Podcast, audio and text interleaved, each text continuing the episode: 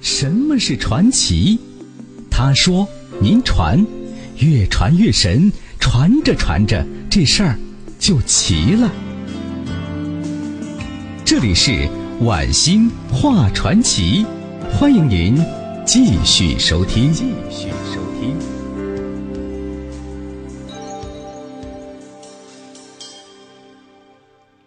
好了，朋友们，这里是九四六交通广播，每晚的九点到十点为您现场直播的晚星话传奇节目，我是主持人晚星。今天呢，我们讲的是啊，金庸小说中的没有出场的十大高手第二集。我们讲过第六位逍遥子，第五位黄商，该讲第四位了。斗酒神僧，这斗酒神僧是谁呀？写《九阳真经》的那位。接着讲啊。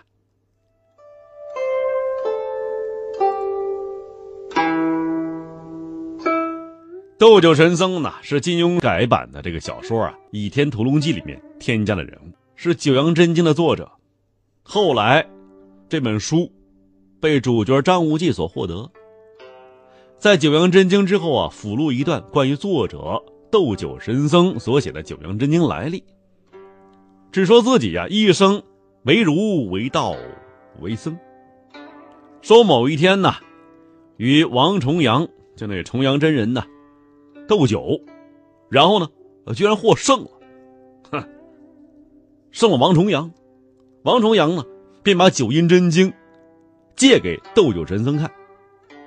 这神僧认为呀，《九阴真经》啊，只重是以柔克刚，以阴胜刚，对吧？不及阴阳互济之妙，于是投身少林。在四卷《夹楞经》行风里面呢，以中文写下了自己结合佛道心得所创的《九阳真经》。自觉呀，《九阳真经》比《九阴真经》更是阴阳调和、刚柔相济，于是啊，顺理成章的就出现在少林寺藏经阁。毕生历练超乎想象，故而无所适从。此外，他所编写的《九阳真经》，这更是武林旷世绝学，震撼了整个武林。《九阳真经》乃金庸小说中最无敌的旷世绝学，此功啊，佛道相济，刚柔并济，练者出阶受用无穷。最后呢，这大关必须打通全身所有穴道，熬练过全身燥热自焚之苦，练成九阳神功之后啊，内力自生，速度奇快，无穷无尽，普通拳脚也能使出绝大攻击力，防御力呀是无可匹敌，自动护体功能，反弹外力攻击，成金刚不坏之躯。这习者呀。轻功身法胜过世上所有轻功高手，而且更是疗伤盛典，百毒不侵，专门攻克所有寒毒、阴性内力。九阳真经及融会贯通的武学治理，练成之后啊，天下武学俯拾可用。此外呀，此经还有缩骨功、幽强功，不足十分之一的经文呢，足够壮大少林。而且是武当峨眉开宗立派的奠基。九阳真经是继九阴真经之后啊，金庸小说里面最神奇也是最厉害的内功秘籍之一。九阳真经在金庸小说第一次出现，那是在《神雕侠侣》最后一回，绝远大师凭此书震惊当时绝世高手，力压东邪、西狂、南僧、北侠。中顽童，但是啊，这经书也被尹克西带到昆仑山中。在《倚天屠龙记》呀，张无忌在昆仑山的白云赋中得此经书，并借此威震武林，成为一代高手。九阳真经啊，练到最后关头，必须熬过全身燥热自焚之苦，获得名师指点。打通全身上下几百穴位，才真正练成九阳神功。